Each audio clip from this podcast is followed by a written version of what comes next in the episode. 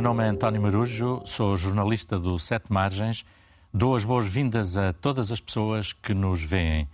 Grandes Esperanças é um conjunto de seis debates aqui na RTP sobre diferentes temas no contexto da JMJ, a Jornada Mundial da Juventude, esse grande encontro da juventude católica de todo o mundo com o Papa, que irá decorrer em Lisboa de 1 a 6 de agosto próximo. Os protagonistas destas conversas serão jovens e jovens adultos eh, das idades eh, dos participantes da JMJ. Católicos e não católicos, crentes e não crentes, virão aqui conversar sobre as suas grandes esperanças, mas também sobre angústias, dificuldades e expectativas que têm, seja em relação às suas vidas, seja em relação ao mundo e à sociedade ou à Igreja e o fenómeno religioso. A ideia não é, portanto, acrescentar comentário aos comentários que já abundam. É antes ouvir estes protagonistas sobre grandes temas da atualidade e das suas vidas, seja a guerra e a paz, o ambiente e a ecologia, a cidadania, a economia, a política, o presente e o futuro. E também, em contexto de Jornada Mundial da Juventude, perceber o que elas e eles pensam sobre Deus, a fé, a Igreja, o Papa ou os abusos sexuais, por exemplo, ou acerca ainda do diálogo interreligioso. Neste primeiro debate, vamos conversar sobre o tema da guerra e da paz. Tenho para me acompanhar aqui na conversa um historiador, uma gestora de programas internacionais e um refugiado. Começo precisamente pelo Boy Diallo, que aos 16 anos deixou o seu país, a Guiné-Conakry, atravessou o deserto e o mar, movido pelo sonho de poder continuar a estudar na área da ciência política e também pelo sonho, pela ideia de voltar ao seu país e ajudar a melhorar a situação das pessoas que o rodeiam. E estou com isto a citar palavras suas. O Boy Diallo hoje tem 22 anos. Um, o Papa Francisco, mesmo sendo um líder de outra religião que não atua, uma vez que és muçulmano, ele tem repetido que é importante os jovens não deixarem os seus sonhos de lado. Um, gostava de pedir se tu queres resumir num minuto esse teu sonho, essa que te levou à fuga do teu país, que te levou a sair do teu país. Um, e se nos queres contar como é que foi essa tua aventura, sabendo que estás em Portugal há quase cinco anos, não é? Exatamente. Conta-nos lá então, Boy, Sim, eh, como é, é, que foi. É, o meu nome é Boy Diallo, eu sou da Guiné-Conakry e estou, como já disseram aqui, estou cá em Portugal quase há cinco anos. E eu vim de um país de, de uma realidade completamente diferente, e, de, de, da Europa e de, Portugal também. E eu, quando nasci, eu nasci num país que me deu essa oportunidade também. Tive pais que me deram essa oportunidade de ir à escola e ensinaram-me eh, o valor da educação, o respeito e viver em harmonia e viver em conjunto, respeitar também, por cima de tudo, e ver as pessoas como somos todos iguais. E tive esse, essa oportunidade de ir à escola e começar a estudar e continuar o estudo. Até houve uma altura em que, quando a situação do país começou a piorar, e naquela altura havia uma divisão total entre, entre a população e entre as etnias, porque o que os governos fazem, às vezes, quando querem eh, ficar mais no poder, é fazer e dividir para reinar, dividir completamente a população. Mas não falamos de uma situação de guerra civil, não foi Sim, isso? Não foi isso, não uma situação de guerra civil, é uma situação que levou e, um, o país à falência, que levou o país a, a, a, a, muitos outros problemas, porque a partir do momento que há esta divisão entre a população, e foi muito complicado naquela altura e houve uma divisão total entre, entre, entre, entre as etnias, porque na Guiné-Conakry é um país que tem, que tem em 38, mais do que 38 etnias. Cada etnia fala a sua língua e quando há divisão entre essas etnias é muito difícil gerir essa situação e levou o país à falência em termos eh, econômicos, sociocultural e, um, e na, naquela altura e começaram as manifestações entre as etnias, não só contra o governo, mas também entre as etnias. Conflitos entre etnias Conf, diferentes. Entre etnias diferentes. E de repente tu decides sair do país, Sim, eh, é... atravessas o deserto, o mar, eh, por onde é que andaste? Boy, Sim, foi naquela altura que decidi mesmo de deixar, abandonar o meu país e, com a minha mãe e fui para o para a Guiné-Bissau, o objetivo era, era ir, mesmo num país que me permitisse voltar à escola.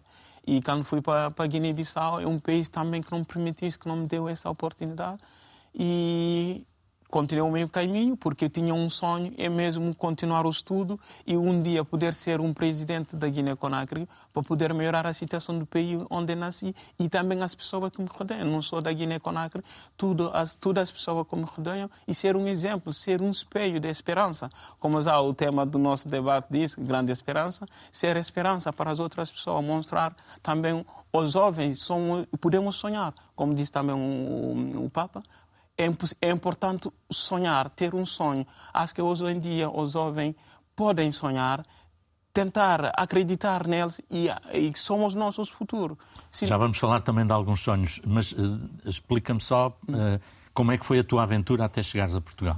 É, foi, foi uma aventura muito, muito difícil. Com, é, resumindo, é, a viagem demorou durante dois anos durante dois anos estou a caminho até tentar chegar a Portugal e fui para, para Guiné-Bissau, como já referi há pouco, e como ali não consegui voltar à escola e continuar o estudo, fui para o Senegal, que era um país também perto da Guiné-Bissau, e na expectativa de poder continuar a voltar à escola e continuar o estudo, e ali também não foi fácil, e continuei com as mesmas dificuldades sem ir à escola. É um país também que havia jovens com a minha idade que não iam à escola e percebi que ali também não ia conseguir eh, continuar eh, a escola. E fui para a Mauritânia. A Mauritânia lá tive a oportunidade de estudar, mas é na escola corânica. Sendo muçulmano, os muçulmanos têm, em, a partir dos 5 anos, hum, têm, podem estudar o Al-Quran para aprender a religião e como fazer a religião e tudo, e percebi que houve uma altura em que percebi isso não ia ajudar-me para realizar os meus objetivos e também o meu sonho de ser um dia presidente do meu país. E foi naquela altura que decidi de embarquei-me numa viagem de, de, numa caminhoneta de caixa aberta com mais outras pessoas para atravessar o deserto e chegar em Marrocos. Por quê? Porque achei que naquela altura, em Marrocos, como era um país um pouco mais desenvolvido do que os países do Sul, eu pensava ali ia poder continuar, voltar à escola e estudar. E pensava que era um país que, que os direitos humanos eram respeitados as crianças como eu naquela altura poderia voltar tranquilamente à escola e fui para Marrocos, mas lá também não tive, mais uma vez, não tive a oportunidade, era tudo uma ilusão total.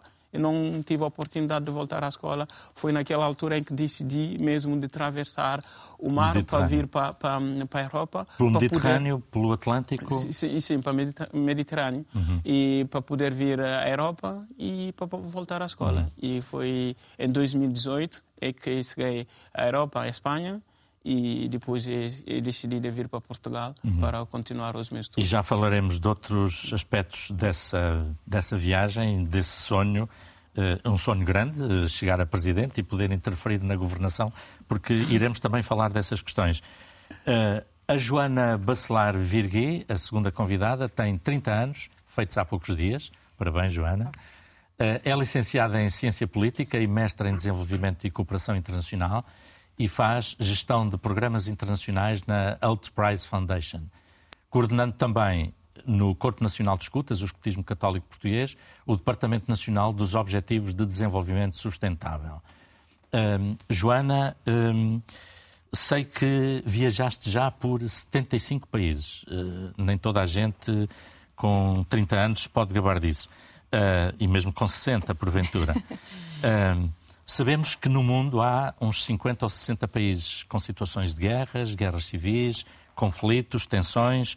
Um, alguns desses 75 países por onde passaste tinha situações desse género ou não? Sim. Sim. Hum, podes dar um ou dois exemplos? Sim, claro. Um, por exemplo, quando estive em Israel e na Palestina, portanto, nos dois lados, um, tive também outra, outra história, eu acho que foi até mais marcante no, no Líbano, um, e porque houve um, um conflito uh, que há uns anos um, com Israel precisamente e, e, tive pude experienciar um, o diálogo e falar com quem viveu o conflito e com quem esteve no conflito um, e foi muito interessante e foi muito importante. Eu acho que sobretudo o ouvir as pessoas um, o ouvir o outro lado o não nos ficarmos só por Israel, mas irmos à Palestina ouvir, ou o contrário, ou não nos ficarmos só por um lado, mas irmos ao outro ouvir, até porque às vezes um, só nos chega aos ouvidos uma parte da história e não toda a parte. E, portanto, sim, estive em alguns uh, desses países, alguma dessas regiões, um, e, e, acho que o que retiro mesmo foi, foi a questão de perceber aquilo que as pessoas sentem e uma mensagem que eu acho que é, que é importante transmitir é muitas dessas pessoas nascem a odiar.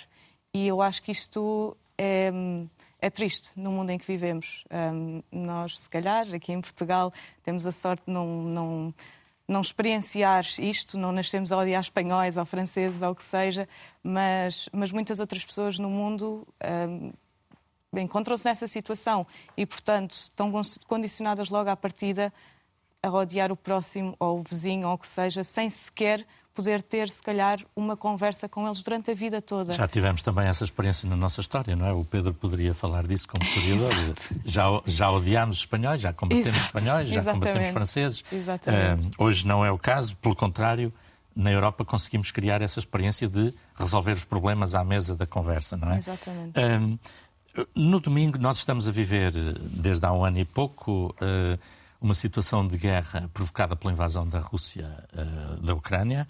Uh, no domingo, o Papa Francisco falou da importância de não esquecer as guerras, as outras guerras que existem para além da Ucrânia. Síria, Iémen, na África são vários países, uh, o Líbano, como também referiste, o Iraque, a Palestina, a República Centro-Africana, o Sara Ocidental, aqui também perto de nós.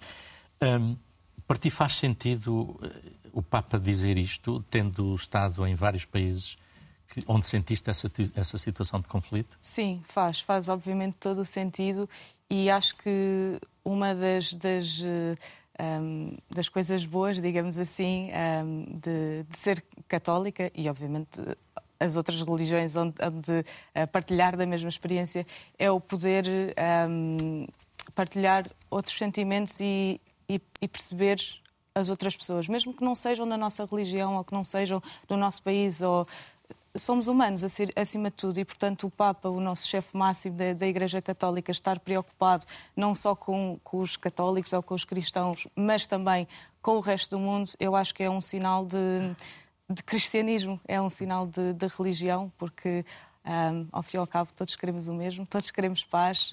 Um, e, e, portanto, acho que sim, acho que é importantíssimo e também pela questão de. Eh, no, no, no, nosso dia a dia, obviamente que se calhar ouvimos falar mais da, da questão da, da, Ucrânia e da Rússia, porque, porque vivemos na Europa, mas, mas há tanta coisa a acontecer no mundo que, que, se nos dedicássemos um bocadinho a perceber um bocadinho uh, como é que funciona e o porquê disto, disto ainda existir. Um, ehm, faríamos, faríamos, poderíamos fazer de certeza uma maior hum, diferença uh, na vida das pessoas. Mas, obviamente, começando sempre em casa, também, também é possível fazermos a diferença por cá. Já vamos ver também que diferença podemos fazer. Falta-me apresentar ainda o Pedro Silva Rei, que nasceu em Lisboa há 31 anos. Já disse que é historiador, licenciado pela Faculdade de Ciências Sociais e Humanas da Universidade Nova de Lisboa e recebeu em 2014 o prémio Mérito e Excelência dos melhores licenciados. Em 2017 fez o mestrado em História Contemporânea e colaborou também eh, com o Centro de Estudos de História Religiosa da Universidade Católica Portuguesa. Está neste momento a fazer doutoramento sobre os católicos e o referencial socialista em Portugal entre 1974 e 1980. Eh, Pedro, eh, a Polónia, a propósito da guerra da Ucrânia, de que falávamos, a Polónia e os países bálticos têm uh, insistido na necessidade de aumentar o seu grau de defesa militar, uh, uh, em termos de mísseis, do nível de proteção, etc. Se recuarmos no tempo, em 1962, nós vivemos, enfim, pelo menos os que cá estavam, uma crise muito grave entre os Estados Unidos e a então União Soviética a propósito da instalação de mísseis em Cuba. Para ti faz sentido este paralelismo entre os dois cenários? Eh, aquele que estamos a viver com a necessidade que alguns países sentem, alguns governos, de aumentar a proteção militar uh, em relação à Rússia atualmente, com aquilo que se passou há, 50, há 60 anos? Bom, a, a história, há um, há um escritor norte-americano que diz que a história não se repete, mas rima. Sem entrar em, em anacronismos extemporâneos, o exercício que tu convidas a fazer é um exercício interessante de comparação. Se percebermos que, no contexto dos anos 60, na, quando da, da, da Guerra Fria, uh, havia uma escalada de, e uma, uma proliferação do armamento nuclear como método preventivo uh, para a paz e, e sobretudo, uh, por via de uma paz dissuasora. Um, o que nós estamos a, a, a, ver hoje, não só na Polónia e nos países bálticos, uh, é voltar a, a, colocar mísseis uh, na fronteira leste da Europa para uh, conter eventuais ataques por parte da Rússia ou da Bielorrússia. É? Mas há mais, que é o retrocesso dos regimes de neutralidade de países historicamente neutrais, como a Finlândia ou a Suécia, e a cada vez maior disponibilidade das sociedades civis uh, a despender o seu orçamento, o erário público, para, para, para a indústria militar, para políticas de defesa. Precisamente em termos europeus, uh, sabemos que nos últimos anos os dados estatísticos dizem-nos que aumentámos em 47% as despesas militares. Isso contrasta, por exemplo, o Papa João XXIII, poucos meses depois da crise dos mísseis de Cuba, escreveu uma encíclica exatamente dedicada à paz, Pacem in Terris. Eh, ele dizia nessa encíclica já não é possível pensar a guerra como meio para ressarcir direitos violados. Esta afirmação tem atualidade para ti, na tua opinião, tendo em conta aquilo que eh, esses dados que nos dizem que afinal a corrida aos armamentos continua e, a, e o investimento na despesa? Uh, tem atualidade. Aliás, é o próprio Papa Francisco que reitera a atualidade dessa, dessa situação, porque é a única citação da encíclica Pacem in Terris que ele retoma na Fratelli Tutti em 2020. Uh, mas eu ia mais fundo, quer dizer, a publicação da Pacem in Terris há 60 anos, precisamente, uh, marca um ponto de viragem na compreensão uh, por parte do magistério romano daquilo que são os direitos fundamentais da pessoa humana, porque vem dizer que a paz se fundamenta nos direitos da pessoa humana em vista à realização do bem comum universal, que é uma ideia, ideia inaugural de, de, João 23, por oposição ao bem comum nacional. Eh, para falar de temas muito atuais ainda hoje, com, a, com as devidas, com, os devidos, com a devida distância e contexto, que são os problemas da integração de minorias, naquele caso de minorias raciais, da relação entre os cidadãos e os Estados e os Estados entre si, em jeito subsidiário, mas também para falar da questão do, do desarmamento ou da, do modo como é que acompanhamos e reintroduzimos refugiados, nomeadamente refugiados políticos. A questão do desarmamento é uma questão uh, nuclear na, na argumentação de João 23, na medida em que ele vai pedir a todos os católicos, mas pela primeira vez na história do Mistério Romano, aos homens de boa vontade, para apostarem na paz por via da negociação, recusando aquilo que ele chama a lei do temor, a lei da força, a favor do princípio da razão, do princípio da confiança mútua, para apostarem numa paz que não seja preventiva, sob a máxima: se queres a paz, prepara a guerra.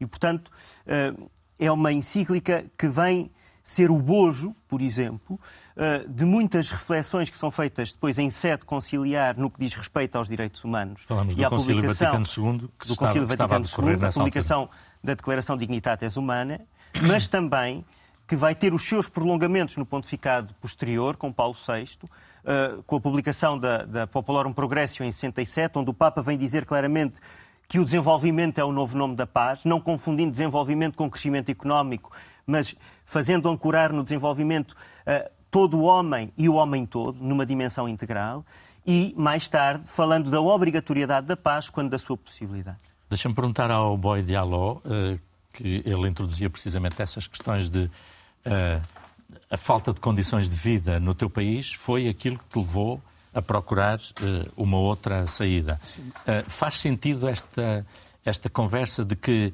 uh, o desenvolvimento, as condições de vida, os direitos humanos são condição obrigatória para ter paz?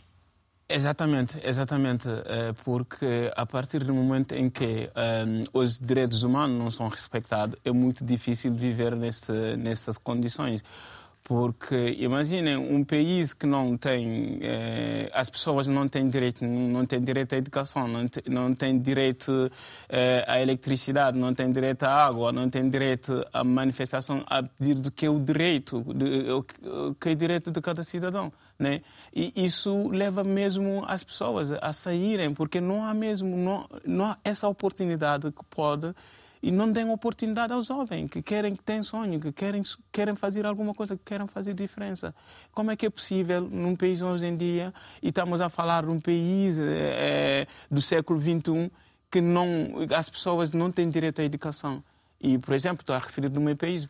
E, somos um, uma população de, de, de, de 12 milhões de, habitantes, de habitações, e mais 50, 55% dessas populações são analfabetas. Imaginem uma jovem a, a, a, nascer nesse país e como é que, é, como é que vai ser o futuro desse, desta pessoa. E há muitas, há várias outras pessoas, não só na Guiné-Conakry. Há muitos países em África que estão nessa situação, estão nessas condições. Mas é, é como também já falaram aqui a questão é, que, que a Papa referiu, não só falar da guerra que está a acontecer nesse momento na Ucrânia, há, muito, há, há vários outros países também que estão em conflito, mas isso nunca se fala. Acho que é importante também o mundo virar eh, desse lado também, porque estamos a falar de paz, estamos a falar da, paz em geral, não só de um sítio. Porque se há paz na Ucrânia hoje em dia, por exemplo, e se os outros países não, têm, não estão a viver em paz, não, há, não existe paz, é impossível. É impossível. Falar de paz não é só de um país da Ucrânia. É verdade que aquilo que aconteceu na Ucrânia é horrível. E o mundo não deveria ser assim. O mundo deveria ser uma uma forma de, em que nós todos somos, somos, somos seres humanos, né? podemos todos viver em conjunto. É por isso eu gosto muito, é, na Academia de Líderes do Ubuntu, nós gostamos muito de falar do manifesto, temos um manifesto do Ubuntu que diz somos tudo braço da mesma árvore. A Academia de Líderes do Ubuntu, já agora, para quem não sabe, eh, em 30 segundos, podes dizer o que é? Sim, o Ubuntu, eh, hoje em dia, acho que é, Ubuntu é um. Não sei como é que eu vou explicar mesmo isso, porque é uma coisa muito importante hoje em dia na sociedade, não só em Portugal, e mais em, em, em, o, o, projeto Ubuntu hoje em dia está espalhado eh, tudo lá. Muitas tudo escolas. Mundo, muitas escolas. Hoje em dia em Portugal temos mais de que 400 escolas que estão a integrar esse projeto. E pretende formar os jovens. Os jovens, para, líderes. líderes. Para a, a consciência, para a tolerância, sim, para a aceitação para a tolerância, para a construção de ponto, principalmente na construção de ponto, porque a missão uhum. do É mesmo a ressignificação da dignidade humana. Não só a trabalhar no desenvolvimento pessoal da pessoa e também a ensinar a pessoa como é que nós podemos relacionar. Relação logo existe, né? Se eu existo, porque as outras pessoas também existem. Se hoje em dia outro lado não existe, a minha essência deixa de existir. E trabalhas na Ubuntu como formador, como formador exatamente sim, dos como mais formador, novos? E uhum. hoje em dia sou técnico Ubuntu faço, faço semanas Ubuntu em várias escolas com uhum. os alunos e de terceiro ciclo e secundário e também o projeto existe também na, no ensino superior, nas faculdades uhum. e também temos o projeto no primeiro ciclo e também ensinar, nós percebemos a uma altura, percebemos que também temos que agarrar nessa, nessas crianças, porque são eles o futuro, e ensinar as crianças como é que nós podemos relacionar com as pessoas, como é que nós podemos construir um mundo melhor. Porque nós precisamos de viver em paz. Falemos desse futuro uh, também com a Joana, porque já disseste que tens o sonho de interferir na liderança política do teu país e, portanto, com isso, tentar ajudar a resolver problemas. Joana, eh, recorro ainda a uma citação do Papa Francisco na encíclica que o Pedro referiu, a Fratelli Tutti, que significa todos os irmãos, precisamente. O Papa diz: toda a guerra deixou o mundo pior do que o encontrou. A guerra é um fracasso da política e da humanidade. O Papa diz isto, mas depois temos políticos católicos eh, de outras religiões que dizem: bom, os princípios são importantes, mas depois temos que resolver problemas e muitas vezes a resolução dos problemas é, é pela violência e pela força. Qual é o teu sonho daqui a 10, 15, 20 anos? Se puderes interferir em decisões políticas, o que é que preferes fazer? Adotar esta máxima do Papa ou estar perante um problema e dizer assim, não, temos que nos defender ou temos que atacar um país ou temos que atacar populações porque isto ou porque aquilo. Como é que se faz? Obviamente, ouvir as palavras do Papa. Um, e acho que, sobretudo, o mais importante é ouvirmos, dialogarmos, como, como estavas a dizer. Um, é mesmo percebermos aquilo que. como construir um mundo em conjunto e não. Um, como destruir uh, e não como separar. É criar pontos. a ideia aqui é mesmo os países colaborarem, cooperarem cada vez mais, uh, sendo um líder ou sendo uma pessoa normal no seu cotidiano, porque há muitas guerras que não começam uh, nesse nível superior, mas, uh, mas portanto eu acho que o mais importante é, é percebermos, é, é compreendermos o próximo e, e isso às vezes, obviamente, que passa por dialogar e ter de dialogar. E, e por acho... exemplo, numa situação como esta da guerra na Ucrânia ou olhando para alguns conflitos em África, sabemos que isto só pode acabar à mesa das negociações. Uh, a não ser que na Ucrânia acabe com um cataclismo que, que nos acabe com todos nós, não é?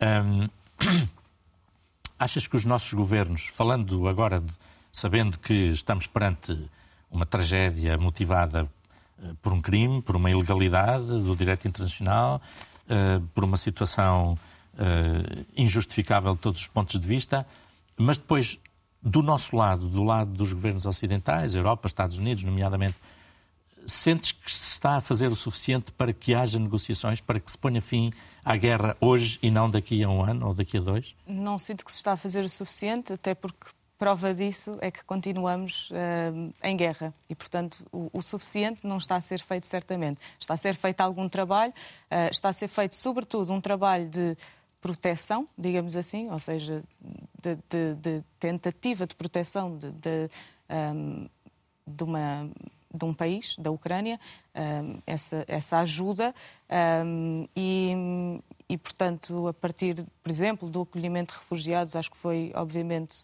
algo que, que, que foi bem feito. Agora, a questão de termos o poder de parar uma guerra um, passa, novamente, e insisto, pelo diálogo. Um, só quando se sentarem à mesa todos, e não é sentar-se só com uma parte, acho, que, acho que passa muito por aí. Ou seja, pronto, eu, eu, posso dar o, o, exemplo. Eu tive, eu tive a viver na Rússia durante, durante um ano e, e foi mesmo muito importante perceber o que é que se passava do outro lado. Ou seja, não ouvir só aquilo que me contam no. no nos jornais, enfim, ocidentais, digamos assim, mas precisamente perceber, ok, mas o que é que estas pessoas pensam? Porquê é que pensam desta maneira? Apesar de tudo, há uma opinião pública que continua a apoiar esta, esta sim, solução da guerra, sim, não é? Sim, esta opção. exatamente, exatamente. Um, Pedro, eh, e, e queria agora que vocês respondessem com ideias muito curtas, porque o nosso tempo está quase a terminar e tenho aqui três coisas para vos perguntar assim de forma muito rápida. Um, Pedro, começando por ti, Gandhi, Luther King, Mandela, um, entre muitos outros, uh, defenderam soluções não violentas para os conflitos uh, e muitas vezes conseguiram atingir os seus objetivos com estratégias não violentas de, de, de luta. Uh, a não violência é uma estratégia fora de moda, na tua perspectiva, ou não? Um, a não violência convoca-nos para um debate mais fundo do que a problemática da guerra, porque a não violência, assim como a questão da violência, estão antes e depois da guerra e, e, e, e têm e, portanto nós devemos debater essas problemáticas independentemente se há guerra ou não. Porque a não violência, e aprendi isso com, com António Matos Ferreira, a não violência diz da possibilidade de todos termos lugar na sociedade enquanto homens e mulheres livres com direitos, dignidades e garantias, mas não anula nem escamoteia os conflitos. Ou, se quiseres, não anula nem escamoteia uh, uh, o, o, o, ímpeto de agressividade que, próprio da gestão da sobrevivência inata ao humano. Não, é? não anula, mas? Não anula, mas canaliza-o para objetivos e projetos socialmente válidos. É? Ou seja, a não violência é um processo de tomada de consciência de si e dos outros que implica necessariamente uma dinâmica de metamorfose, de transformação dos impulsos agressivos que, que, todos, que todos temos. E tem como horizonte o aprofundamento da democracia.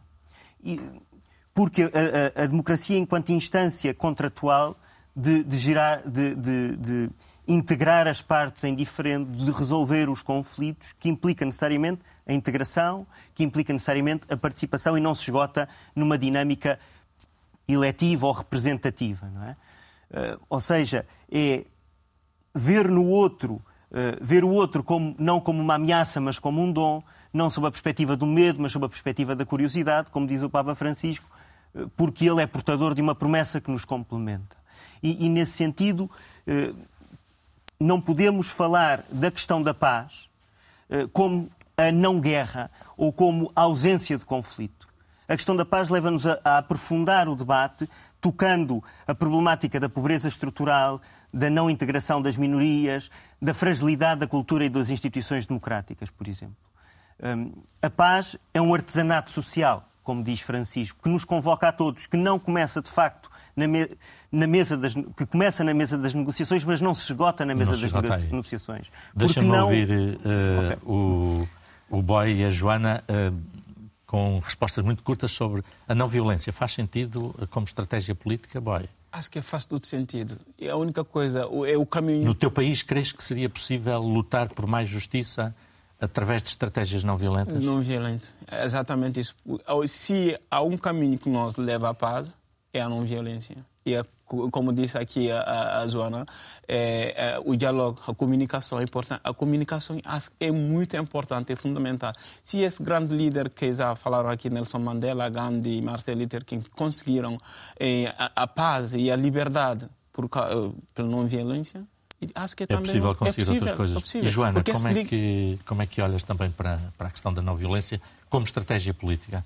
Eu concordo e acho que o maior foco uh, também para fomentar esta não violência é a questão da educação. É educar, é, é, é, é dar à população uh, a possibilidade de. E educação, digo, educação para a paz, ou seja, de garantir que toda a gente tem acesso à educação para a paz, que toda a gente pode um, e deve falar, dialogar, como dizíamos. Uh, outro exemplo, um, e como disse, sou escoteira, somos 56 milhões de escoteiros no mundo, em praticamente todos os países, e se nós conseguirmos, conseguirmos em praticamente todos os países do mundo, e muitos deles em guerra e em conflito, e somos amigos, e encontramos um escoteiro noutro país qualquer, e pode ser, se calhar, de dois países em conflito, e eles se falam, então, uh, se calhar, os políticos também podem fazer o mesmo. Para uma resposta de sim ou não, uh, vou-vos perguntar o seguinte. Uh, na encíclica Fratelli Tutti, o Papa Francisco propõe pegar no dinheiro que se gasta com o armamento e convertê-lo num fundo para acabar com a fome no mundo. Um, acham que os nossos governos uh, deveriam ter esta opção estratégica? Joana, já agora começando por ti. Só sim ou não? Sim. Sim ou não? sim. A, a resposta é sim. É sim. Pedro. Sim. Muito bem. Muito obrigado, Joana. Muito obrigado, Boy e Pedro também. Uh, este primeiro debate das grandes esperanças fica por aqui. Voltaremos no próximo domingo com outros três convidados para falar dessa vez sobre a casa comum, o ambiente e a ecologia. Bom resto de domingo, boa semana.